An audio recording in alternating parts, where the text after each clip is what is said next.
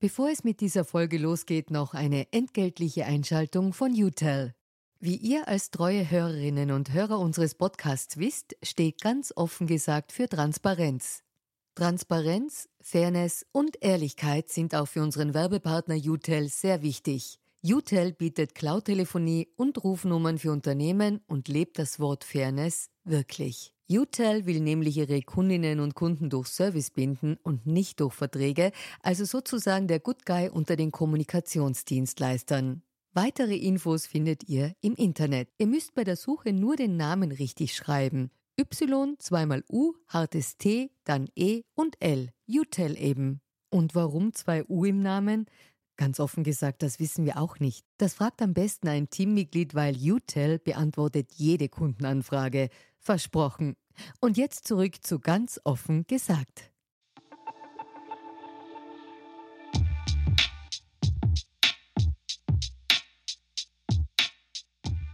Willkommen zu einer neuen Folge Ganz offen gesagt mit dem Historiker Philipp Theer. Das Thema heute, was uns die Integration lehrt. Thers neues Buch heißt Die Außenseiter, Flucht, Flüchtlinge und Integration im modernen Europa und ist im Surkamp Verlag erschienen. Es geht um Vertriebene, um Flüchtlinge und Migranten im modernen Europa, um religiöse Intoleranz und um radikalen Nationalismus. Mit Eva Weißenberger diskutiert der Autor über Strafen für die Eltern von Schulschwänzern, über den starken Männerüberhang unter den Asylwerbern aus dem Nahen Osten und über Angela Merkels Wir schaffen das. Und er erklärt, was wir tun können, damit Integration wirklich gelingt.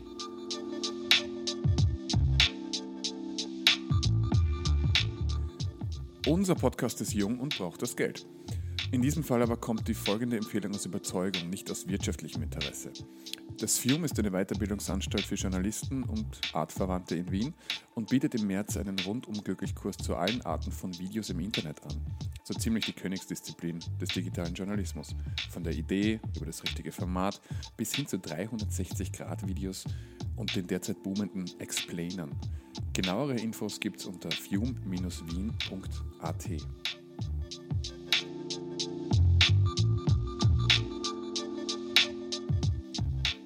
Genug der Verbraucherhinweise.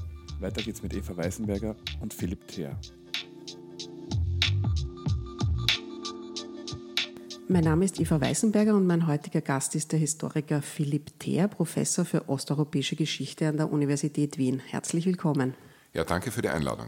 Anlass für diese Einladung ist eben Ihr neues Buch, das ich so begeistert verschlungen habe, dass ich es euch, liebe Hörerinnen und Hörer, dringend ans Herz legen will.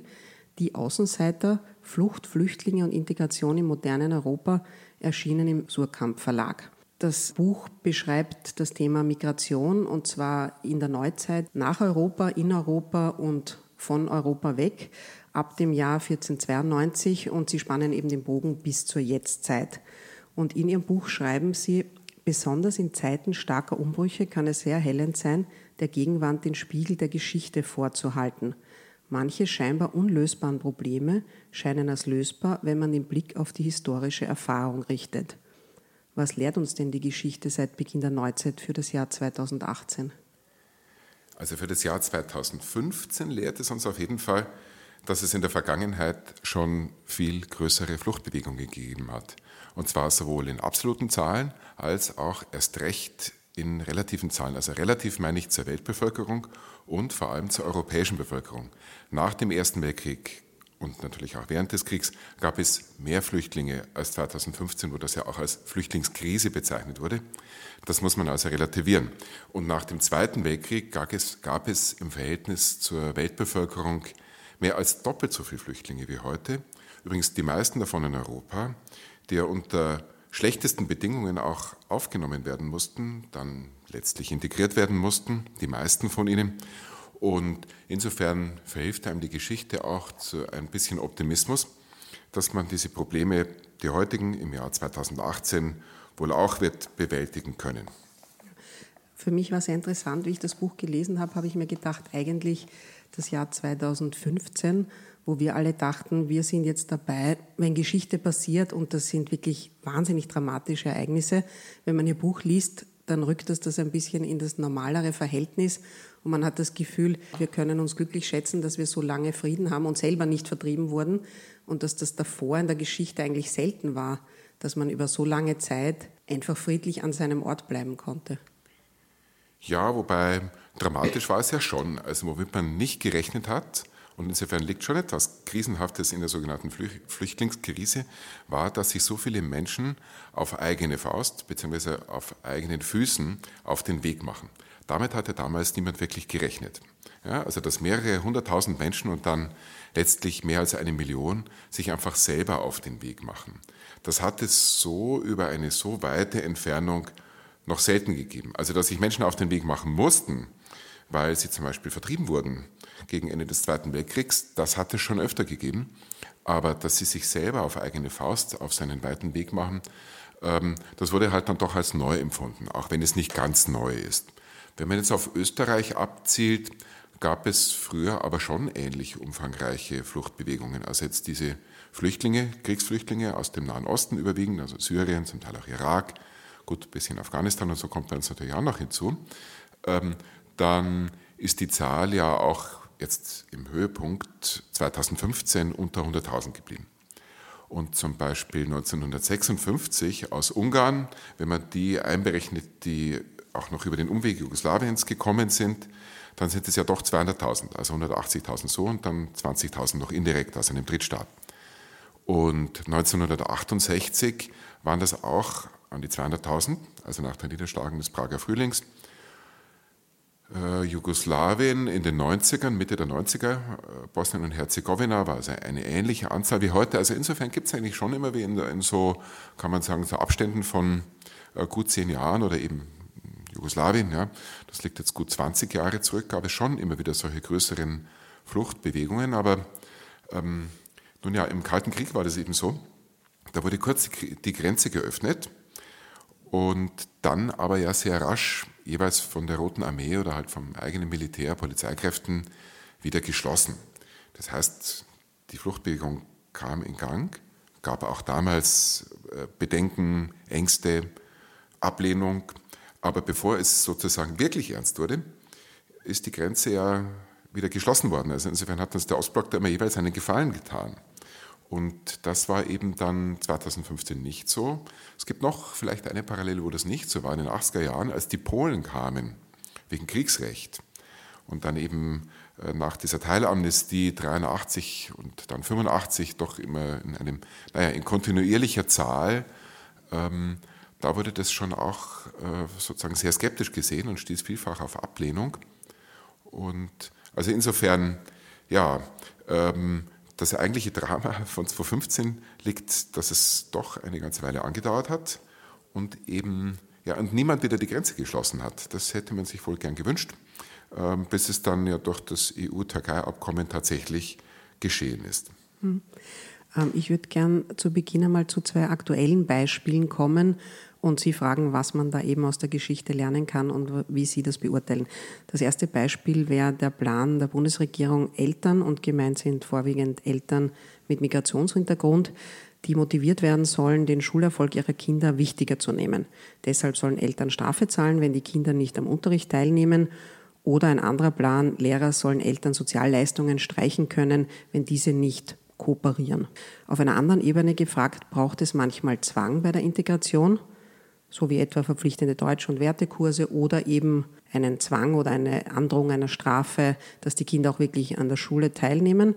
Oder sind solche Maßnahmen kontraproduktiv? Es ist schwierig, darauf eine ganz allgemeine Antwort zu geben, aber wenn man jetzt mal ganz grundsätzlich den Topos der Integration betrachtet, dann ist es eigentlich schon so, dass es ein zweite, zweiseitiger Prozess ist. Also es kommt erstens natürlich auf die an, die gekommen sind, und dann natürlich schon auf den Willen, sich zu integrieren, der in letzter Zeit immer häufiger von der Mehrheitsgesellschaft und auch von der Politik angezweifelt wird. Aber das ist mal erstens so die Frage, was bringen die denn mit für Ressourcen? Und da ist, glaube ich, das Wichtigste, dass man möglichst viel über diese Menschen weiß. Wo kommen sie her? Was haben sie einen Hintergrund? Also vor allem nicht nur ethisch, sondern auch religiös, sozial. Ist es eher ländliche Bevölkerung, eher städtische? Also damit man auch wirklich ja, diesen Menschen dann Chancen bieten kann. Das ist ja das, warum sie auch gekommen sind. Sie sind vor Gewalt geflohen, ähm, ja, in der Regel um ihr Leben zu retten. Aber natürlich wollen sie dort, wo sie angekommen sind, ein neues Leben beginnen. Das betrifft alle Migranten, aber Fluchtmigranten im Besonderen. Und also das ist mal das eine. Die Flüchtlinge ihre Ressourcen, aber dass die Aufnahmegesellschaft möglichst viel darüber weiß. Haben Sie den Eindruck, dass es passiert seit 2013, 14 und eben bei der großen Ich glaube nicht Anzahl? wirklich. Also wenn wir jetzt einfach mal fragen, was wissen äh, Österreicher, ich meine, gut, Wissen muss notwendigerweise immer begrenzt sein, aber was wissen wir denn über die, die da gekommen sind? Dann glaube ich, wird es doch relativ begrenzt sein. Also die allermeisten werden noch sagen können, na gut, Afghanen, zahlreichste Gruppe, dann also vor allem Syrer, Iraker, das werden die einen oder anderen noch wissen, aber dann, wenn es darüber hinausgeht, zum Beispiel die Frage, wie religiös sind denn diese Menschen? Oder äh, wie ist denn der Anteil von Männern und Frauen, wo es übrigens auch viele Probleme gibt, eine Ungleichverteilung, ähm, dann wissen wir viel weniger. Mit religiös meine ich zum Beispiel, ja, wie viel sind denn vielleicht auf dem Papier Muslime, aber in Wahrheit eigentlich eher säkular eingestellt? Oder Aleviten, die sich in puncto Bildung, Integration sehr viel leichter tun. Das weiß man auch von den türkischen Gastarbeitern. Also gibt es viele Details. Je mehr wir wissen, desto besser ist das. Das andere ist, Wissen heißt ja auch Neugier, dass man sich für die interessiert. Also sprich, je neugieriger und auch je offener die Aufnahmegesellschaft ist, desto besser funktioniert das auch.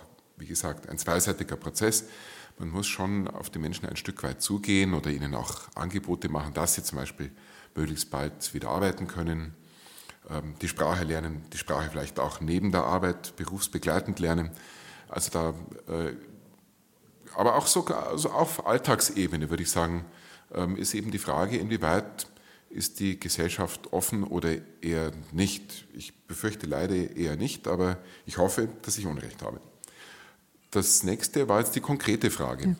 Wie kann ja, man Integration ist, herbeiführen? Genau, wie, kann man, wie gelingt Integration und ist Zwang da ein probates Mittel oder ist es eher kontraproduktiv? Also Zwang per se ist, glaube ich, eher kontraproduktiv. Das gilt für alle möglichen Bereiche, die ja letztlich an die Lebensexistenz oder auch an die Identität von Menschen kratzen. Andererseits fördern hat natürlich auch immer mit fordern zu tun. Ja, also ich glaube, man kann durchaus etwas fordern. Und die Frage vorhin war ja, wäre es vielleicht sinnvoll, zum Beispiel bei Schulkindern, wesentlicher Punkt für die Integration ist, dass die Kinder, vor allem die nächste Generation, dass die die Sprache gut lernen, sich überhaupt gut integrieren. Wozu Sprache natürlich wieder eine wesentliche Voraussetzung ist oder überhaupt gute Schulbildung. Gut, gute Schulbildung, da muss man ja sagen, da gibt es in unserer Gesellschaft, im Bildungssystem allgemein diverse Defizite, ja auch für einheimische Unterschichten. Irgendjemand hat mal diesen Terminus erfunden, bildungsferne Schichten.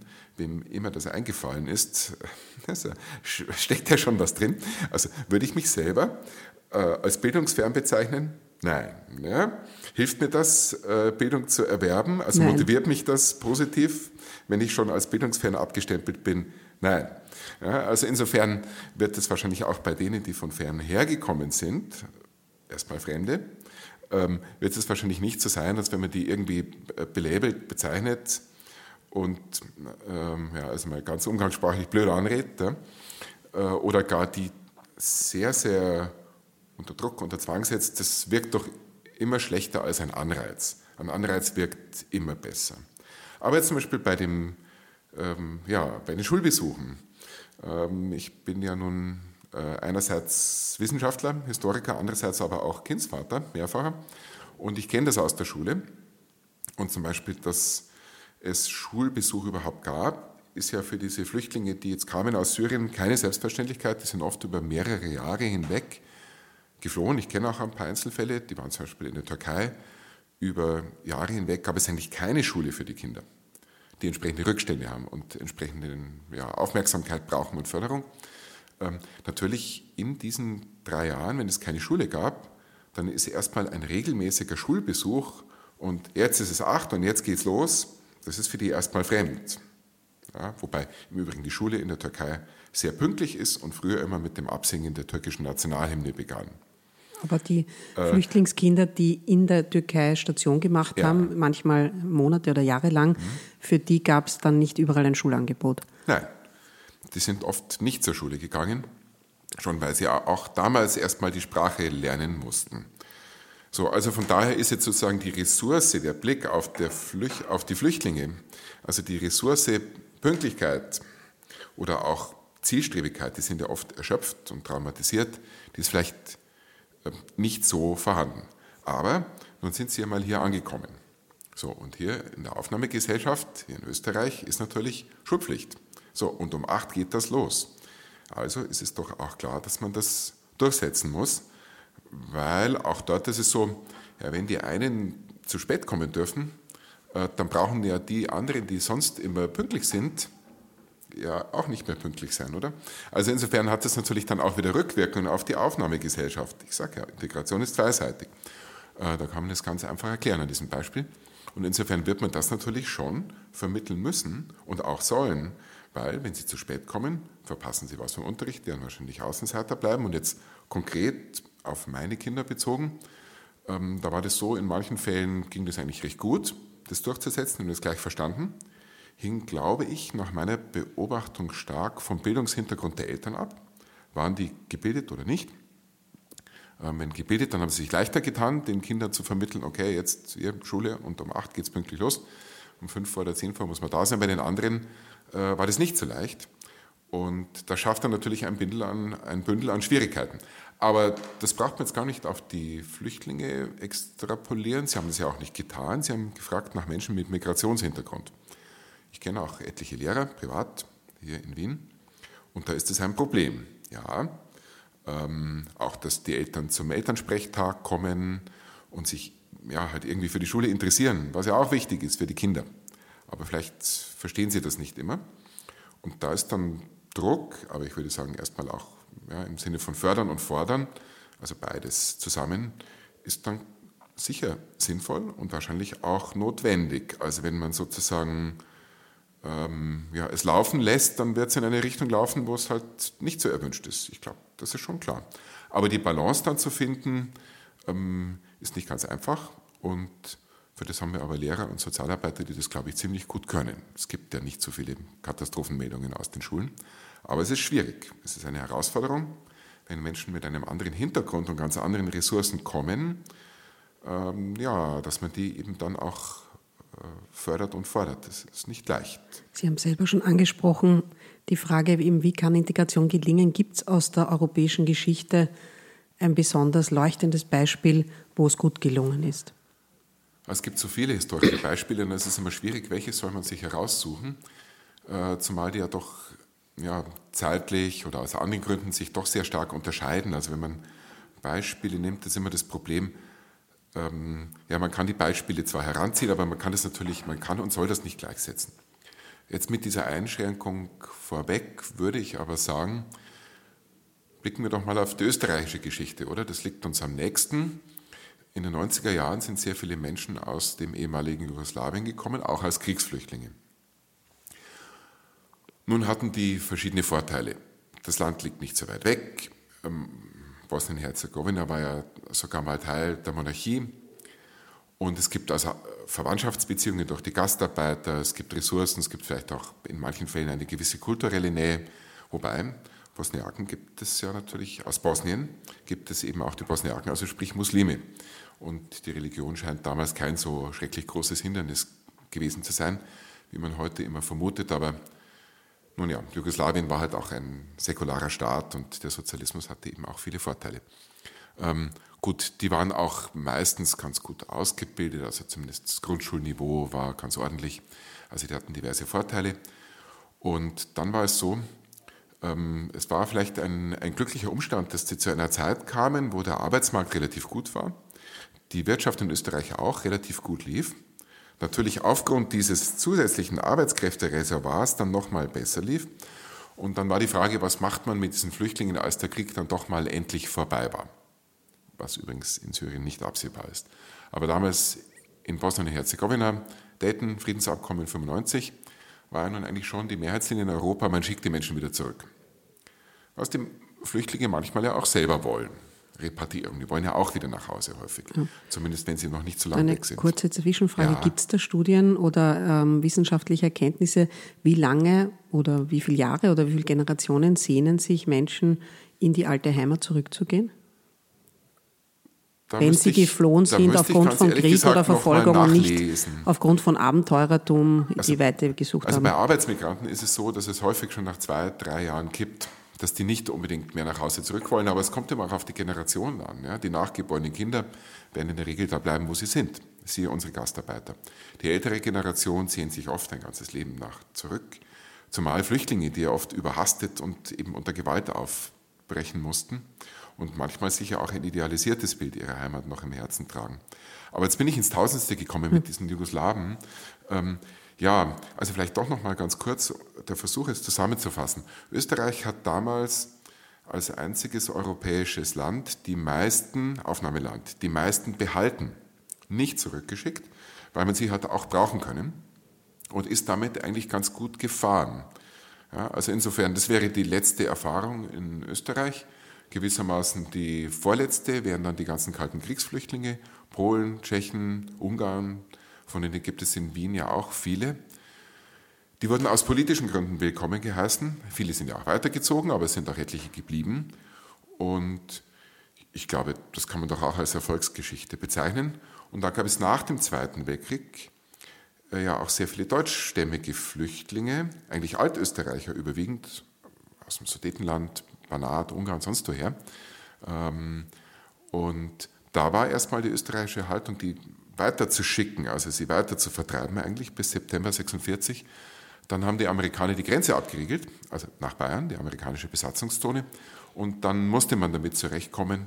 Das waren 200.000, 300.000, die dann letztlich doch bleiben durften. Und da hat es eigentlich auch ganz gut funktioniert. Also so viel zu den historischen Erfahrungen in Österreich, zu den, würde ich sagen, eindeutig positiven für Aber das Aufnahmeland. An Ihrem Beispiel, zum Beispiel der Sudetendeutschen, sieht man doch dann, dass es einfach der Hauptgrund, warum wir uns so wehren, wenn ähm, Flüchtlinge kommen oder wenn Migranten kommen, ist, dass äh, man Angst hat, dass die einem was wegnehmen, weil an den kulturellen und religiösen Gründen kann es ja damals nicht gelegen sein. Die hatten dieselbe Sprache oder zumindest eine, einen anderen Dialekt derselben Sprache und waren den Österreichern ja kulturell nicht so wahnsinnig fremd. Das stimmt, aber da gab es eine politisch begründete Abneigung. Also Karl Renner zum Beispiel hat die mal relativ unverblümt eigentlich als quasi fast als Hitlers Helfer bezeichnet, als fünfte Kolonne. Wortwörtlich musste ich das Zitat nachblättern, aber das war schon sehr deutlich und diese Ablehnung war da.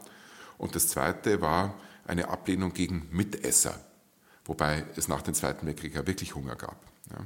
Also insofern musste man sich gewissermaßen schon dann das, vielleicht nicht das letzte, aber das vorletzte Stück Brot teilen. Ähm, also es gab wirklich materielle Motive, aber das andere war, ähm, auch gegenüber sozusagen relativ nahestehenden Menschen kann es in bestimmten Lagen so etwas wie Fremdenhass geben. Die wurden quasi künstlich verfremdet äh, in dieser damaligen Lage und erst recht die DPs, also die Überlegenen der Konzentrationslager oder Kriegsgefangene, wo man ja eigentlich ein schlechtes Gewissen hätte haben müssen, ähm, die wurden erst recht als Fremde behandelt, beziehungsweise nochmal verfremdet ausgegrenzt. Also da hat man sich schon sehr schwer getan. Es gibt sicher Gesellschaften, die sich damit leichter tun. Also wenn man jetzt wieder mal auf 2015 verweist, man soll nichts in der Türkei heute idealisieren, schon gar nicht politisch.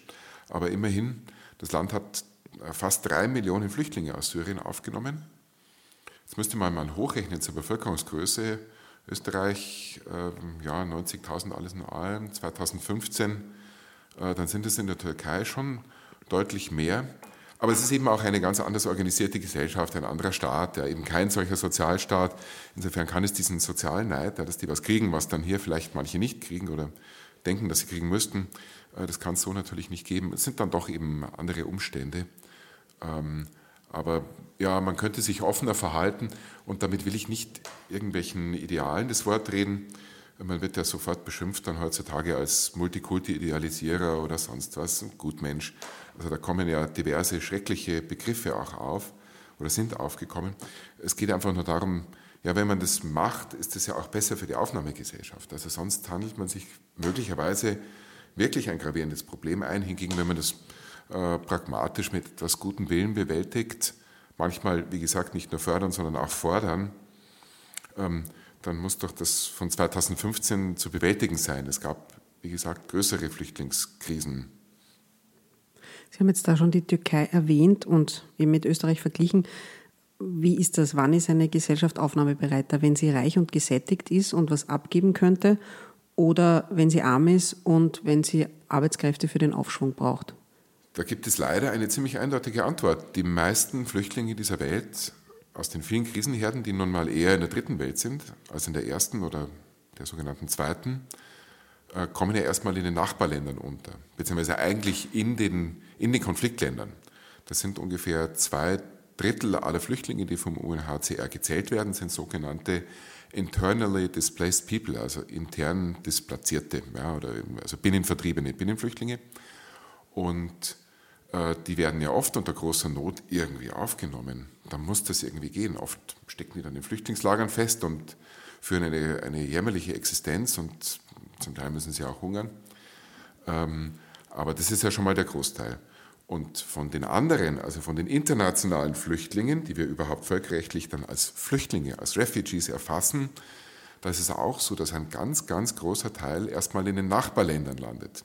Diese Nachbarländer sind in der Regel auch relativ arm, wobei das auf die Türkei übrigens nicht zutrifft. Das ist eindeutig ein zweite Welt aufstrebendes Schwellen und zum Teil ja schon Industrieland. Ähm, aber ja, es ist so, dass diese Länder sie zum Teil auch aufnehmen müssen. Die haben keine, gar keine andere Wahl. Gut, sie könnten sie auch versuchen zurückzuschicken, Zäune zu bauen, was sowieso nicht so wirklich gewirkt hat in der Geschichte. Sie könnten es versuchen, aber in der Regel tun sie es nicht.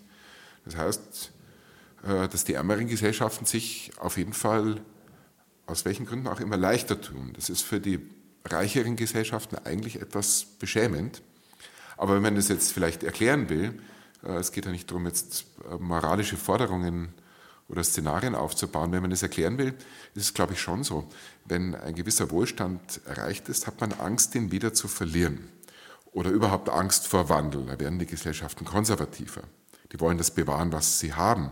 Haben ja auch viel erreicht. Österreich ist eines der reichsten Länder dieser Welt, also da kann man viel verlieren. Und äh, da werden die Ängste größer.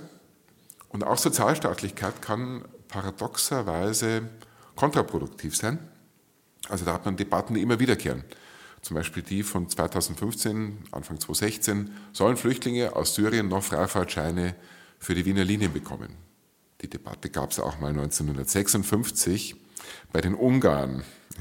Also es gab sozusagen gewisse soziale Errungenschaften, nämlich wir haben ja eine, äh, ein Ganzjahresticket für 365 Euro. Das ist eine soziale Errungenschaft und überhaupt dieses fantastisch aufgebaute, ausgebaute öffentliche Nahverkehrssystem, was ja auch hoch subventioniert ist.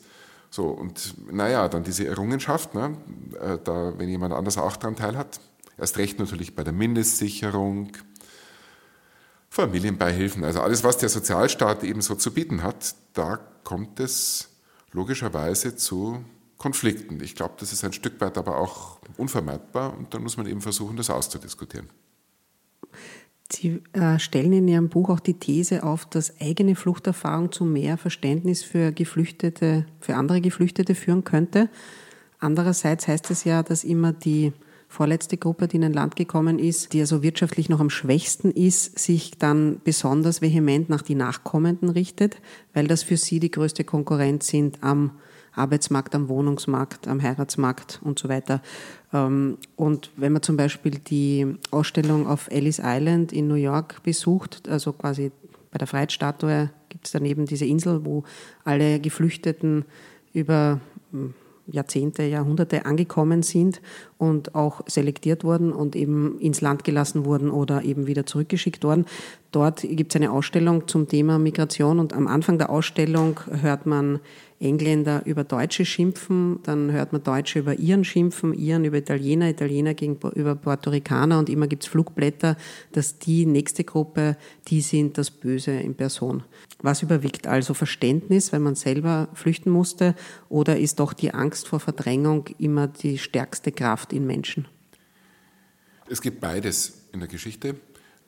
Man kann schon nachweisen, dass die Diaspora, also bereits angekommene Flüchtlinge oder überhaupt Exilgruppen, zum Teil aber auch Arbeitsmigranten, wesentlich dazu beigetragen haben, dass sich bestimmte Länder, die erst keine Flüchtlinge nehmen wollten oder eben ihr Auge vor der Not anderer Menschen verschlossen haben, dass die sich dann doch geöffnet haben. Beispiel USA nach dem Zweiten Weltkrieg, Displaced Persons oder überhaupt kalte Kriegsflüchtlinge. Ein wesentlicher Grund dafür, dass die dann doch aufgenommen wurden und Europa abgenommen wurden, war, waren die Aktivitäten erstens von jüdischen Organisationen und zweitens von polnischen und anderen Diasporen, die gesagt haben, es kann nicht sein, dass wir jetzt die Grenzen zumachen angesichts all dessen, was dort geschehen ist oder was in den Herkunftsländern dieser Menschen geschieht. Und das gab es mehrfach auch äh, in der europäischen Geschichte. Das Zweite ist diese Abschließung durch ja, Migranten, manchmal auch der zweiten Generation. Da überwiegt wohl in der Tat als Motiv das Konkurrenzverhältnis. Nun ist es so, dass also gerade bei Einwanderungsgesellschaften, zum Beispiel wieder wenn man auf die USA verweisen würde, äh, die Abschließung in der Zwischenkriegszeit 1921 und 1924 wurde ja quasi dicht gemacht äh, und eben die Einwanderung eigentlich blockiert. Das ging darauf zurück, dass die, die davor gekommen waren, Angst hatten vor erstens Lohneinbußen, Gehaltseinbußen, also praktisch Konkurrenz auf dem Arbeitsmarkt und ja, auch vor Streikbrechern. Also in dem Moment, wo sie höhere Gelder, Löhne durchsetzen wollten, wurden in der Tat häufig früher angekommene, also zuletzt angekommene Immigranten, Einwanderer äh, da eingesetzt und quasi missbraucht. Also es gab auch faktisch ein Konkurrenzverhältnis. Und das soll man nicht kleinreden. Ja? Also dann, dann landen wieder diese kritischen Debatten alle irgendwo in den Social Media und man wundert sich dann sozusagen in der etablierten Öffentlichkeit, ähm, äh, warum manche Debatten irgendwie auch aus dem, aus dem Ruder laufen. Also das gab es auch immer schon mit diesem Konkurrenzverhältnis. Und jetzt auf Österreich bezogen, natürlich ist es erstmal so, wenn jetzt äh, zum Beispiel die zweite, dritte Generation Nachfahren von Gastarbeitern, die in den Schulen eben und in unserem Schulsystem oft nicht so gut abgeschnitten haben, also selber sozusagen Probleme auf dem Arbeitsmarkt haben, eher schlechtere Jobs, gering qualifizierte Tätigkeiten, sagen wir mal sowas wie ja, eben Taxifahrer oder so, äh, das können Syrer auch, die angekommen sind. Also da gibt es objektiv ein größeres Konkurrenzverhältnis. Insofern ist es klar, gibt es auch diese Abgrenzung aus diesen, ja, kann man sagen, sozialen oder auch, auch materiellen Gründen. Es gab immer beides. Weil Sie ähm, schon die, den Arbeitsmarkt jetzt angesprochen haben, Stichwort Digitalisierung. Ähm, diese niedrig- und mittelqualifizierten Jobs werden Zukunft zunehmend von Robotern erledigt werden. Zuerst die Jobs der Männer, dann vielleicht auch die der Frauen, genauso wie aber manche Hochqualifizierte auch. Also durchaus die Arbeit der Journalistin und vielleicht auch die des Historikers sind ja auch von der Digitalisierung bedroht oder werden stark verändert werden. Was nehmen Sie für Auswirkungen der Digitalisierung auf die Migration an und auch auf die Integration? Äh, das sind in der Tat neuartige Probleme, die es so früher nicht gab. Also generell durch technologischen Wandel gibt es verschiedene Probleme, nicht nur am Arbeitsmarkt, sondern auch zum Beispiel Medienkonsum, Spracherwerb, Stichwort übrigens gar nicht Internet, Social Media, sondern Satellitenfernsehen. Ja, also seit die Menschen hier massenhaft Satellitenfernsehen schauen können, zum Beispiel türkisches oder auch rumänisches, das hat natürlich Auswirkungen auf den Spracherwerb und den Sprachgebrauch. Man kann also viel mehr in der Herkunftskultur, der Herkunftssprache verharren, und äh, tja, er leidet dann halt entsprechende Nachteile, aber das hat, erstmal ist es ja bequem. Ja? Und man fühlt sich vielleicht auch mehr zu Hause. Äh, beim Arbeitsmarkt jetzt durch den technologischen Wandel ist vor allem das Wegrationalisieren ein gravierendes Problem. Ja, das ist so. Also gerade Jobs, die der Einstieg in den Arbeitsmarkt waren, früher, gering qualifizierte Tätigkeiten, die gibt es heute immer weniger, die fallen immer weniger weg. Wobei wahrscheinlich das Problem im mittleren Segment, also gerade bei so äh, Bürotätigkeiten, also bei so halbqualifizierten ähm, Versicherungen, Banken, genau, Sachbearbeiter, da ist das Problem wahrscheinlich am größten. Also ich nehme an, dass es jetzt eher erstmal die hm, quasi die einheimische Gesellschaft trifft, ähm, den Mittelstand, vielleicht zum Teil auch den unteren Mittelstand, je nachdem. Und also dass da das Problem einsetzt. Und das hat natürlich auch Auswirkungen auf den Sozialstaat. Ja, wie viele Leistungen gibt es denn dann noch, wenn man zum Beispiel die Arbeit verliert? Also insofern sind die Bedingungen für Integration, beziehungsweise eigentlich, was Flüchtlinge wollen, ist ja erstmal eine Arbeit finden und dann, zumindest in der zweiten Generation, sozialer Aufstieg über Bildung oder über den Arbeitsmarkt. Das wird sicher nicht einfacher. Andererseits gab es früher schon Phasen starken technologischen Wandels. Also das mit der Rationalisierung und dem Wegfall von Arbeitsplätzen, das leben wir ja schon weit länger. Seit den 70er und 80er Jahren in großem Maße, auch in der Industrie. Und das hat bisher eigentlich nicht Not und Elend gebracht. Also der Wohlstand ist insgesamt ja immer noch gestiegen. Insofern wäre ich bei diesem technologischen Wandel, der jetzt auf uns zukommt, trotzdem immer noch optimistisch. Beziehungsweise würde eben als Historiker sagen, die Geschichte ist immer offen. Ja? Das muss nicht alles schlechter werden. Und ich glaube eigentlich nicht, dass es so ist. Aber jetzt für Berufseinsteiger auf dem Arbeitsmarkt macht es sicher manches schwieriger. Davon, davon kann man ausgehen, ja, dass das nicht gerade einfach ist. Die Digitalisierung wird ja oft mit der industriellen Revolution verglichen. Wenn Sie das jetzt in Bezug auf Migration und Integration vergleichen, die beiden Themen, kann man da irgendwelche Parallelen feststellen? Äh, das weiß ich noch nicht, zumal ich ja als Historiker nicht dafür ausgebildet bin, in die Zukunft zu blicken. Aber bei der, bei der industriellen Revolution, naja, äh, das hat erstmal verbunden mit dem starken Bevölkerungswachstum, was eigentlich wiederum die industrielle Revolution erst äh, dann auch mit ermöglicht hat. Also demografischer Wandel und industrielle Revolution, beides zusammen hat erstmal dazu geführt, dass für einen Großteil der Bevölkerung, Mittel- und Unterschichten, die Lebensbedingungen einige Jahrzehnte eher schlechter wurden. Vor allem für die Unterschichten. Also nicht umsonst gab es eben das Stichwort des Proletariats und die, die darüber geschrieben haben, schon vor Marx und auch nach Marx. Ähm, das waren doch etliche Jahrzehnte, wo also die Lebensbedingungen eher schlechter wurden, aber das lag auch an der Art der Regierung, am politischen System, an ja, eben den letzten Ausläufern des Feudalismus, äh, der Ausbeutung in den Fabriken und seitdem ist ja sehr viel geschehen. Es gibt eben Arbeitsschutz und anderes, also das wird es heute ja so nicht mehr geben. Trotzdem ist es dann so, auch bei der industriellen Revolution, nach drei, vier, fünf Jahrzehnten ist es so, dass der Lebensstandard dann ja gestiegen ist. Und zwar sukzessive für letztlich alle Schichten. Insofern ist eigentlich auch die Geschichte des späten Habsburger Reiches ökonomisch eindeutig eine Erfolgsgeschichte. Also nehmen wir mal von 1867 äh, bis 1914.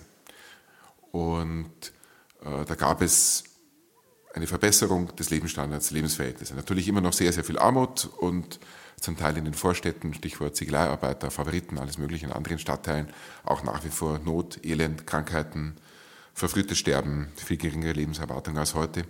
Ähm, aber es hat sich dann auf die Dauer gebessert. Aber auch deswegen, weil wir Demokratien wurden und weil es eben eine Sozialgesetzgebung gab. Insofern muss das alles in einer Balance sein. Und diese Balance, das gilt natürlich auch für die Aufnahme von Flüchtlingen, was man mit denen macht. Aber äh, generell mit dieser Digitalisierung, ähm, ich glaube, man weiß das noch nicht so wirklich. Es gibt verschiedene Szenarien, aber warum soll man eigentlich erstmal das Negative annehmen? Entscheidend ist es natürlich, dass dann eine Gesellschaft ähm, eben auch die Ressourcen hat und investiert, äh, um in dieser Digitalisierung eben vorne dran zu sein. Bei der Industrialisierung war Österreich eher etwas hinterher im europäischen Vergleich, also im Vergleich zu England erst recht, dann äh, also zu dem Pionier, aber natürlich auch im Vergleich zum Deutschen Reich eher hinterher, nicht in allen Landesteilen, Böhmen und so äh, auch nicht. Ähm, und vielleicht schafft man es ja bei der Digitalisierung, dass man bei der ersten Kohorte dabei ist. Dann muss man keine Angst davor haben. Sicher nicht. Dann kann man wahrscheinlich sogar sehr davon profitieren. Mir fällt gerade auf, dass ich als Journalistin, die die Gegenwart beschreibt, offensichtlich viel pessimistischer bin als Sie als Historiker, der die Vergangenheit beschreiben aus dem Blickwinkel der Gegenwart. Aber wenn man es genau betrachtet, äh, ist es sehr verständlich, weil ich möchte jetzt auch nicht in einer anderen Zeit leben, sondern ich möchte auch heute leben. Es ist ja immer besser geworden. Das stimmt, äh, wobei, ja, ich habe ja Glück. Ne? Ich bin Jahrgang 67, bin also aufgewachsen zu Friedenszeiten und zu Zeiten steigenden Wohlstands. Wäre ich jetzt, sagen wir mal, Jahrgang 1929 wie mein Vater oder 27 wie meine Mutter, die noch beide am Leben sind, dann hätte ich wahrscheinlich eine andere Sicht auf die Geschichte oder gar die Generation meiner Großeltern, hm, ja, äh, die böhmische Oma 1906 geboren, Auweia, ne, die war eher pessimistisch, kein Wunder bei allem, was sie durchlebt hat. Also das ist vielleicht auch sozusagen der Luxus äh, der späten Generation, äh, dass ich es relativ optimistisch sehe. Ähm, also insofern verwandeln sich die Stichpunkte sicherlich oder die, die, die Sichtweisen die verwandeln sich sicherlich je nach Zeit, nach Umständen, Generation. Ähm, ich glaube, im Moment ist wahrscheinlich die Skepsis beruht insofern, ja, ich glaube, es auf einem Eindruck, viel wohlhabender kann man kann doch man kaum eigentlich werden. nicht werden. Das stimmt mich dann auch skeptisch. Ja? Ähm, also wenn ich jetzt an entwickelte Industriegesellschaften denke, wie Österreich oder Deutschland. Ähm, und ich glaube, wir spüren wahrscheinlich auch alle, nicht zuletzt durch Migration und jetzt diese Flüchtlingskrise, dass die Ungleichgewichte auf dieser Welt so groß sind, dass unser Wohlstand vielleicht nicht halt, wahrscheinlich nicht haltbar ist, wenn er weiter auf dem fehlenden Wohlstand, auf der Armut der anderen beruht. Also ja, eigentlich vor der Haustür, jenseits des Mittelmeers, das ist ja nicht sehr weit. Also mental in Österreich heute weiter als 1914. Ja, wir sind ein Binnenland geworden. Ähm, aber auch das, glaube ich, hat so seine Auswirkungen, seine langfristigen. Aber ähm, ja, aber das, glaube ich, das wissen wir dass das so, wie es im Moment ist, die Weltordnung und diese Ungleichverteilung, dass das wahrscheinlich nicht so weitergehen kann. Also wahrscheinlich ist das auch ein großer Faktor, der dazu beiträgt, dass man Ängste kriegt. Und die Flüchtlinge, ich glaube, die haben uns das doch vor Augen geführt. Plötzlich mit einem Schwung. Und darin liegt, glaube ich, das Krisenhafte in unserem Bewusstsein. Also warum wir es als Krise auch benannt haben. Da kamen plötzlich so viele Menschen. Ähm, und die waren ja auch sehr arm. Das heißt, man hat auch das erste Mal wieder Armut gesehen. Äh, ich auch. Ich war mal unten in Spielfeld, weil wir dort in der Nähe äh, immer sein Wochenende verbringen, im Herbst. Ähm, Sturm, hm, Kastanien und so weiter. Etwas wandern. Ja, und dann sah das an der Grenze plötzlich aber anders aus. Da waren wirklich arme Menschen, die, naja, die halt da unter freiem Himmel eigentlich übernachten mussten und die mit Kindern an der Hand äh, über doch relativ weite Entfernungen halt in die nächste Kleinstadt gezogen sind. Und ich äh, kann diese Bilder ja nicht vergessen. Und naja, das hat sozusagen uns den Spiegel davor gehalten und ich glaube, das ist auch das, was dann so beunruhigend war. Ja, also warum man auch jetzt so viel Angst hat, weil sich etwas ändern könnte und weil man eben sehen konnte, hoppla, da gibt es ja diese ganze Armut, die man ja, in Distanz halten konnte und dann plötzlich machen sich diese Menschen auf den Weg und dann sind die da. Wobei natürlich bei genauerer Betrachtung es in unserer Gesellschaft ja auch viel Armut und Not gibt und äh, man sich auch dann fragen kann, äh, warum es 2015 im Herbst diese Hilfsbereitschaft gab, ähm, aber warum eigentlich erst als diese als diese armen Menschen, zusätzlich verarmt durch die Flucht, das hat nämlich im Median, ja, das ist nicht der Durchschnitt, äh, pro Kopf 5000 Euro gekostet, die Flucht aus Syrien. Das weiß man von sozialwissenschaftlichen Untersuchungen, von Befragungen. Der Durchschnittswert war noch höher. Also es war wirklich sehr also, teuer. Erklär mal kurz, Median heißt, die Hälfte hat weniger gezahlt und die Hälfte hat mehr gezahlt. Genau, genau. Also es ist eigentlich ein aussagekräftigerer Wert manchmal als der Durchschnitt. Durchschnittskosten für die Flucht äh, waren noch höher weil es offenbar am Anfang vor allem reiche Leute waren, die geflohen sind. Ähm, aber das ist ja eigentlich auch, naja, warum mussten die erst so weit laufen, fahren, äh, bis man mal aufgewacht ist hier? Warum hat man das denn eigentlich zugelassen, dass es in den Flüchtlingslagern der Nachbarländer im Libanon äh, dann eigentlich nur noch so halberte Hungersrationen gab 2015, weil immer mehr Flüchtlinge kamen. Also insofern ähm, war quasi das, dass so viele dann auf einen Schwung kamen, so unkontrolliert, war ja zum Teil auch selbst verschuldet durch dieses Wegschauen. Und wie gesagt, es gibt ja auch hier sehr viele arme Menschen. Das darf man auch nicht vergessen, trotz dieses wirklich äh, sehr gut ausgebauten Sozialstaats. Dann kamen diese Flüchtlinge noch dazu. Das führt erstmal zur Beunruhigung und hat vielleicht auch diese allgemeinen Ängste oder Skepsis oder Zukunftsängste erstmal verstärkt. Das kann ich, also ich kann das auf jeden Fall nachvollziehen, ja, wenn man dann skeptisch wird. Sie haben ganz am Anfang auch erwähnt, dass einer der Gründe, warum die Österreicher und die Deutschen dann auch Angst bekommen haben, war, dass mehr Männer als Frauen ins Land gekommen sind im Zuge dieser Fluchtbewegung. Erste Frage, ist das nicht normal bei Migrations- und Fluchtbewegungen, dass immer die jungen Männer vorausgeschickt werden? Ähm, Gibt es historische Beispiele, die diese Angst durchaus begründet erscheinen lassen? Oder gibt es auch Beispiele, wo man vielleicht auch ein bisschen die Angst nehmen kann? Also das sehe ich nun eher skeptisch. Aus folgendem Grund, weil das bei früheren Flüchtlingsbewegungen eher anders war. Es kommt darauf an, politische Flucht, 19. Jahrhundert zum Beispiel oder Zwischenkriegszeit, das waren auch überwiegend Männer, die das geschafft haben, die sich auch durchgesetzt und durchgeboxt haben. Übrigens zu Lasten indirekt auf jeden Fall von Frauen und Kindern, das soll man auch nicht ganz vergessen. Ähm, ich erwähne es auch deswegen, weil es natürlich sinnvollere Arten und Weisen gibt, Hilfe zu leisten, als jetzt 2015 zum Westbahnhof zu gehen. Ähm, es gibt zum Beispiel humanitäre Korridore, dass man die Menschen direkt einfliegt. Die dass man dann ganze schon. Familien holt oder ja. eben Frauen und Kinder holt. Genau, genau, ganze Familien und die vorher schon ausgewählt sind. Das hat es übrigens schon gegeben, auch in der österreichischen Geschichte. Und zwar zum Beispiel die sehr vielen jüdischen Flüchtlinge, die aus der Sowjetunion ja eingeflogen wurden über Wien, hier dann erstmal ins erste Aufnahmelager kamen und dann weitergeleitet wurden, überwiegend, aber einige sind auch geblieben. Ähm, also in die USA, nach Israel, sonst wohin. Also das hat es schon mal gegeben, dass man Flüchtlinge wirklich in Einsicht, dass man, denen, dass man sie nicht den Gefahren der Flucht aussetzen soll, äh, dass man die einfliegt und dann weiterleitet.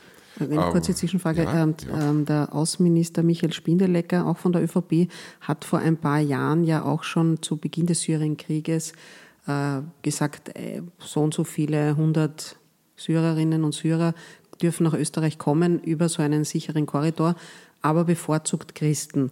Da gab es dann auch viel Kritik daran. Würden Sie, verstehen Sie das oder kann man sagen, die sind ja dort besonders bedroht und es macht die Integration halt leichter, wenn man zumindest eine ähnliche Religiosität hat, weil syrische Christen sind wahrscheinlich ganz anders christlich als wir. Also erstmal religiöse Solidarität ist erstmal positiv. Warum denn eigentlich nicht? Äh, insofern finde ich das erstmal nicht negativ. Andererseits, wenn man auf dieser Basis dann alle anderen ausschließt, dann sehe ich das schon kritisch. Wir sind nun mal ein säkularer Staat. Ja? Also insofern ist nicht die religiöse Solidarität das Bestimmende, sonst könnten ja beispielsweise vielleicht auch nur noch äh, regelmäßige Kirchgänger ähm, äh, dann Sozialleistungen erhalten, ja, wenn man das so begründet. Aber ähm, ja, also von daher, jetzt bimmelt blöderweise Aha. dieses Handy. Und jetzt haben wir, wir hatten auch in der letzten weg. Folge von ganz offen gesagt ein Handy. Ähm, wir können, Sie können es auch diesmal wiederholen. Ah, es hat ja? aufgehört. Das also, es hat wieder aufgehört. Gute, wenn das Handy nicht beklingt. Also gut. wir haben diese Show-Einlage jetzt jedes Mal. Aber, und äh, ähm, testen, dann schneiden dann zum Schluss die verschiedenen Klingeltöne raus, mhm. dass man sie vergleichen kann und dann kann man raten, welcher Gast hatte welchen Klingelton. Ah, so, Entschuldigung, zurück zum Thema. ja, sehr schön. Also mit den Solidaritäten. Ja. Erstmal ist nichts gegen christliche Solidarität einzuwenden, aber wenn sie exklusiv wird oder gar äh, handlungsbestimmend ja, als Grundsatz, dann äh, würde ich es kritisch sehen. Aber ich kann mich jetzt an diese Aussage konkret nicht mehr erinnern. Wenn es denn so humanitäre Korridore gäbe und einen Anteil Österreichs dran, dann darf ich doch erinnern, dass zum Beispiel bei diesen ungarischen Flüchtlingen ähm, 1956, als man Österreich wirklich eine große humanitäre Last abgenommen hat, Kanada hat 35.000 auf, 35 aufgenommen. Die Schweiz, ich müsste es nochmal nachblättern, aber ich glaube 15.000. Deutschland auch 15.000. Also dann, dann äh, wäre Österreich schon verpflichtet, mehr als ein paar hundert zu nehmen. Ja? Das wäre dann im fünfstelligen Bereich nach diesen Kriterien des International Resettlement, der internationalen Weiterleitung. Ähm, aber jetzt zurück zu dieser Frage Männer, Frauen. Ähm, der Männeranteil in manchen Fluchtbewegungen war auch sehr hoch aber in vielen auch nicht. Und das war 2015 sehr hoch, unter anderem deswegen, weil man eben nicht vor Ort geholfen hat, ja, sondern die Dinge viel zu lange hat laufen lassen. Und dann kamen eben ja, die kräftigeren, die mit den stärkeren Ellenbogen und im Übrigen auch die, die mehr Geld hatten. Es waren nicht die, die am bedürftigsten waren, die hier angekommen sind. Äh, das muss man auch kritisch äh, anmerken im Rückblick auf das Jahr 2015. Also wenn man, das, wenn man humanitär sein will, äh, muss man sich was anderes einfallen lassen, ohne dass ich jetzt irgendein ähm, Rezept hätte, abgesehen jetzt von der Erwähnung dieser humanitären äh, Korridore. Ja, im Endeffekt kamen vor allem in der Altersgruppe zwischen 16 und 30, ich kenne jetzt die deutschen Daten etwas besser als die österreichischen, äh, deswegen weil es dort mehr Daten gibt, aber es ist hier im Prinzip ähnlich. In dieser Alterskohorte kamen zu ungefähr drei Vierteln Männer. Und das schafft natürlich schon Probleme, weil das heißt, dass von diesen Männern, wenn sie mal heiraten wollen, und das sind sehr oft ja sehr traditionelle, familienorientierte Gesellschaften. Von diesen Männern kann aus der eigenen Gruppe nach realistischen Erwartungen jeder Dritte eine Frau bekommen. Zwei, also beziehungsweise die, die, also die, die, der erste und der zweite sozusagen rein statistisch, ja, ähm, eben nicht. Und das ist sicherlich ein Hemmnis, weil äh, die einheimische Bevölkerung betrachtet Flüchtlinge generell selten als gute Partie. Jetzt angesichts dieser ganzen Debatte, muslimische Männer, Islam und ja nun tatsächlich zum Teil Unterschieden in den Werten, wobei man auch da nicht verallgemeinern soll. Syrien gerade war eine relativ säkulare Gesellschaft, ähm, aber trotzdem äh, gibt es sicherlich Unterschiede. Also man wird nicht damit rechnen können, dass Österreicherinnen in Scharen jetzt äh, diese Flüchtlingsmänner heiraten. Ergo, was bleibt ihnen? Entweder sie bleiben daheim, äh, ich, sie bleiben alleine, ja, oder es werden dann Familien, Frauen nachgeholt, was ja auch eine aktuelle Debatte ist, gerade bei den Minderjährigen. Ähm, aber es stellt sich sozusagen in puncto ja, so Lebensperspektiven ja noch eine andere Frage. Weil sonst produzieren wir hier sozusagen eine Generation, eine halbe Generation von Junggesellen, die wahrscheinlich nicht glücklich sein werden. Äh, und unzufriedene Männer sind für eine Gesellschaft meistens auch kein positiver Beitrag, sagen wir es mal so. Nein, und man weiß auch in den Gesellschaften, also wo es einen großen Männerüberhang gibt, aus äh, ja, auch sehr schlimmen Gründen in den China, ja, äh, weil Frauen nicht respektiert werden, häufiger abgetrieben werden, also weibliche Föten. Mhm. Ähm, man weiß, dass das entsprechende Probleme schafft ja, und wo die Wertschätzung auch sehr unterschiedlich ist, wobei das wäre dann auch im Nahen Osten, es ist ja schon so, dass männlicher Nachwuchs mehr zählt, leider, äh, mehr erstmal als äh, wertvoller oft betrachtet wird, leider, auch von Frauen, von den Müttern, äh, als der weibliche Nachwuchs, für den man vielleicht am Ende eine Mitgift zahlen muss. Und ähm, also das schafft sicherlich ein Problem. Also das ist eines der Spezifika dieser, dieser Flüchtlingswelle, die mich eher skeptisch stimmt. Es gibt in der österreichischen Geschichte eine vielleicht so eine halbe Parallele. Ich sage das einschränkend, weil es sich um Arbeitsmigranten handelt und Arbeitsmigranten und Fluchtmigranten zu unterscheiden sind und übrigens auch völkerrechtlich und überhaupt rechtlich, Asylrecht und so weiter, aus gutem Grund unterschieden werden. Äh, die Gastarbeiter, die kamen aus der Türkei, das waren auch überwiegend Männer. Und also die Tatsache, dass die dann keine Frauen hatten, hier hatten oder eben auch nicht finden konnten, hat dazu geführt, dass häufig Frauen nachgeholt wurden und äh, das war jetzt auch nicht so günstig, ne? weil die Frauen ja auch erstmal dann meistens die Sprache erlernen mussten, ihnen erstmal hier alles fremd war, äh, mit den Kindern natürlich auch wieder erstmal in der Muttersprache geredet wurde. Also das hat es sicherlich um mindestens, um mindestens eine Generation verzögert. Und ähm, das Risiko sehe ich jetzt zum Beispiel bei den äh, Syrern oder im Zweifelsfall auch Afghanen äh, schon auch. Ja, da gibt es ein Problem, aber alles andere ist dann sehr kompliziert. Also das Thema ähm, Familiennachzug und so, das ist politisch sehr stark aufgeladen und äh, integrationstechnisch ist es sehr kompliziert und da würde ich mich dann fast wieder etwas zurückziehen in sozusagen mein Schneckenhaus als Historiker. Also nicht für alles bin ich Experte. Ja. Aber da, da hat man sicherlich auch ein größeres Problem als bei früheren Fluchtbewegungen. Die, das Buch Die Außenseiter ist ja nicht Ihre erste Publikation äh, über das Thema Migration. Und weil Sie jetzt gerade gesagt haben, da würden Sie sich in Ihr wissenschaftliches Schneckenhaus wieder zurückziehen. Wollen Sie eigentlich für die Jetztzeit etwas bewirken mit Ihrer Forschung? Und wenn ja, glauben Sie, dass Sie das tun? Weil es gibt ja auch das Zitat von Ingeborg Bachmann, die Geschichte lehrt andauernd, aber sie findet keine Schüler.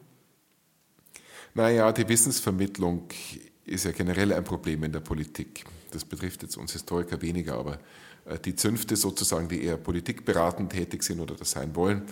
Äh, ja, was dringt da durch? Das ist eine allgemeine Frage. Direkt lernen aus der Geschichte kann man selten, aber man kann zumindest aus positiven Beispielen vielleicht etwas ableiten und vergangene Fehler vermeiden. Jetzt für dieses Buch, ja, ich habe schon in den 90ern über Flüchtlinge gearbeitet, also insofern ist es für mich ein altes Thema. Äh, und deswegen konnte ich jetzt überhaupt dieses Buch schreiben und aus dem Vollen schöpfen, auch inhaltlich.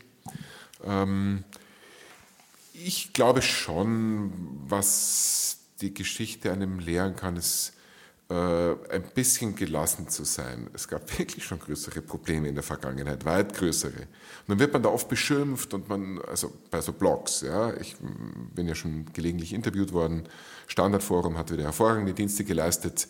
Ähm, und da kam schon so, äh, naja, Shitstorm klingt auch so ein bisschen übertrieben.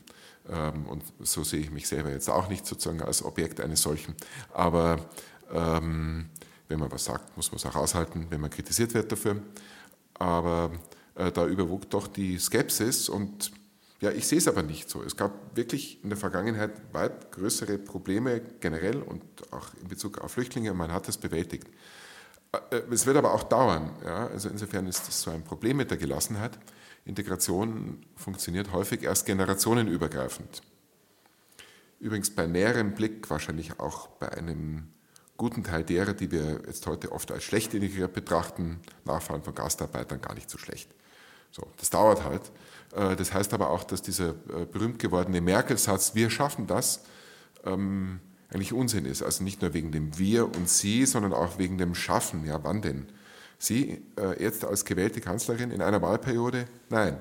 Ähm, das wird dauern und wird mühselig sein. Es gibt auch, gab bei, auch bei den Erfolgsfällen immer wieder Rückschläge.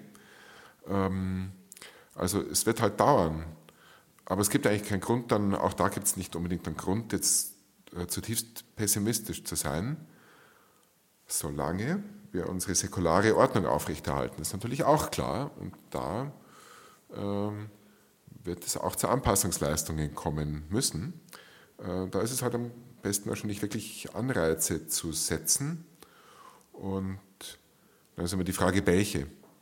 Also erstens, wenn man in Flüchtlinge und ihre Ressourcen investiert, Bildung, berufliche Qualifikation, das zahlt sich immer aus. Immer wenn es Programme gab, hat sich das ausgezahlt. Wenn man nichts tut, siehe zum Beispiel sprachliche Qualifikation von Gastarbeitern und Gastarbeiterkindern, ähm, ja, dann zahlt man in der Zukunft einen Preis dafür. Aber es gibt so viele Dinge, die man machen könnte. Jetzt aktuell wiederhole ich manchmal, wenn ich nach sowas gefragt werde, was kann man denn aktuell tun? Ein Frauenförderungsprogramm. Frauen integrieren sich leichter, da könnte man viel tun. Also das wäre so ein Beispiel. Und insofern ist das Buch wie ein gutes Geschichtsbuch, das ja auch so sein sollte, ähm, schon auf die Interessen der Gegenwart auch hingeschrieben. Ähm, und da bin ich dann summa summarum trotz der genannten Probleme und Herausforderungen doch eher optimistisch. Ich würde Ihnen gern zum Schluss noch widersprechen, was den Satz von der deutschen Bundeskanzlerin Angela Merkel, wir schaffen das, sehe ich nicht so kritisch wie Sie. Ich verstehe, was Sie meinen. Als Wissenschaftler sagen Sie, was heißt wir, was heißt schaffen und was ist das überhaupt? Ähm, ich sehe es eher politisch, dass sie versucht hat, die Stimmung hochzuhalten und Mut zuzusprechen und eine positive Stimmung zu erzeugen. Ob sie jetzt die richtige Person ist, um so eine Aufbruchstimmung zu erzeugen, ist wieder eine andere Frage. Aber ich glaube, der Versuch war trotzdem richtig, weil ähm, was ich jetzt aus dieser Stunde gelernt habe, am Beispiel der jungen Männer aus dem Nahen Osten, die in den letzten Jahren gekommen sind und die eben in der Überzahl sind zu den Frauen und daher es in der nahen Zukunft Schwierigkeiten am Beziehungs- und Heiratsmarkt geben wird, auch in Österreich. Wenn die Stimmung schlecht ist, es immer eine Spirale nach unten ist, weil diese jungen Männer sind einerseits benachteiligt, deswegen wollen die hiesigen Frauen sie nicht sich nicht mit ihnen paaren, ähm, eine Beziehung eingehen. Äh, und das führt wieder dazu, dass sie dann quasi Probleme machen werden und das dreht diese und, und, und dann wollen die Frauen sie erst recht nicht. Und dann kann man natürlich sagen, zu Recht, und das ist ja natürlich von jeder und jedem eine individuelle Entscheidung.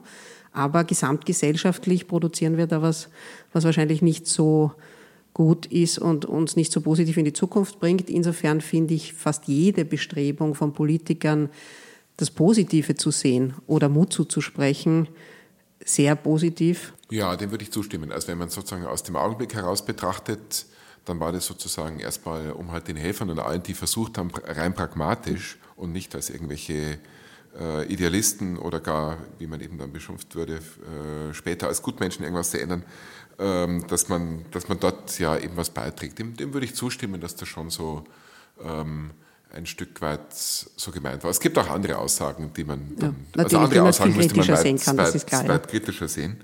Ähm, Äh, es gibt schon auch so etwas Patriarchalisches und, glaube ich, auch ein Stück weit Berechnendes. Aber gut, das ist eben Politik. Aber ich würde auch sagen, ja, das ist besser, so zu verfahren, als in diese, Neg als in diese Negativspirale zu geraten.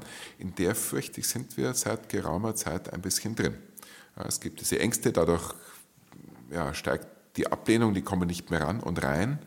Ähm, man ja, kann sie aber auch nicht wegschicken, ja, sehr einfach. Das geht rein technisch schon nicht, auch wenn es Politiker mancher Parteien immer wieder behaupten äh, und mit anderen interessanten Ideen wie die zu, kas zu kasanieren und äh, nur noch kollektiv unterzubringen, wo man auch nicht weiß, aha, ja, was kostet das und wie soll das denn überhaupt durchführbar sein? Ja? Ähm, also da, da, da ist man wirklich, glaube ich, in dieser Abwärtsspirale, wo man nur hoffen kann, ja, dass die sich nicht verfestigt, sondern vielleicht wieder ein anderer Wind weht. Vielleicht gelingt es auch dadurch, ähm, wenn nach einigen Jahren sich eben doch herausstellt, so groß sind die Probleme dann auch wieder nicht. Also wie gesagt, aus der Schule meiner Kinder kenne ich beides. Ja, äh, manchmal funktioniert es besser, manchmal schlechter. Ähm, auf die Dauer, glaube ich, wird doch das überwiegen, wo es eher besser funktioniert. Alle Seiten lernen dazu. Ähm, und ja, jetzt im Punkt der Arbeitsmarkt und alles, was da so da ist, im Moment gibt es eine ganz gute Konjunktur. Ähm, das ist vielleicht auch nicht ungünstig. Und so gesehen würde ich eigentlich auch äh, sagen, es gibt schon auch Gründe, wo man, warum man davon ausgehen kann, dass man hoffentlich ja, diese Negativspirale wieder durchbrechen kann. Wenn nicht, dann ist es ungünstiger. Dann hat man äh, vielleicht eines Tages dann doch eine, eine Minderheit, die sehr unglücklich und sehr unzufrieden ist und äh, immer wieder ausgegrenzt wird und sich daher gar nicht integrieren kann, auch wenn sie es will. Ja, Herr Professor Ter, vielen Dank für dieses Gespräch. Ich hätte noch so viele Fragen äh, und kann an dieser Stelle einfach nur sagen, alle Hörerinnen und Hörer, die sich dafür interessieren, zum Beispiel für die Frage, warum sich die türkischstämmigen Österreicher schlechter integriert haben als die türkischen Deutschen, dann sollen sie einfach ihr Buch lesen, die Außenseiter erschienen im Surkamp Verlag oder wenn Sie sich dafür interessieren, äh, für Ihre wunderschönen Porträts. Also Sie haben nicht nur ein wissenschaftliches Buch geschrieben, also mit einfach einem wissenschaftlichen Text, sondern es ist gespickt mit sehr berührenden Porträts von geflüchteten Männern und Frauen und Kindern aus äh, einem halben Jahrtausend. Äh, und anhand derer wird Geschichte sehr lebendig. Also jeder, der sich dafür interessiert, für das, was wir jetzt leider keine Zeit mehr hatten, darüber zu sprechen, der soll sich einfach das Buch kaufen und es lesen. Ihr werdet es nicht bereuen. Vielen Dank für das Gespräch. Ich danke für die Einladung.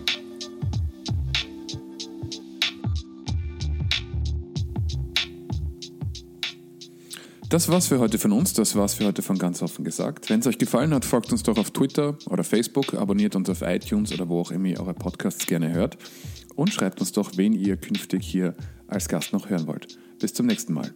Ciao.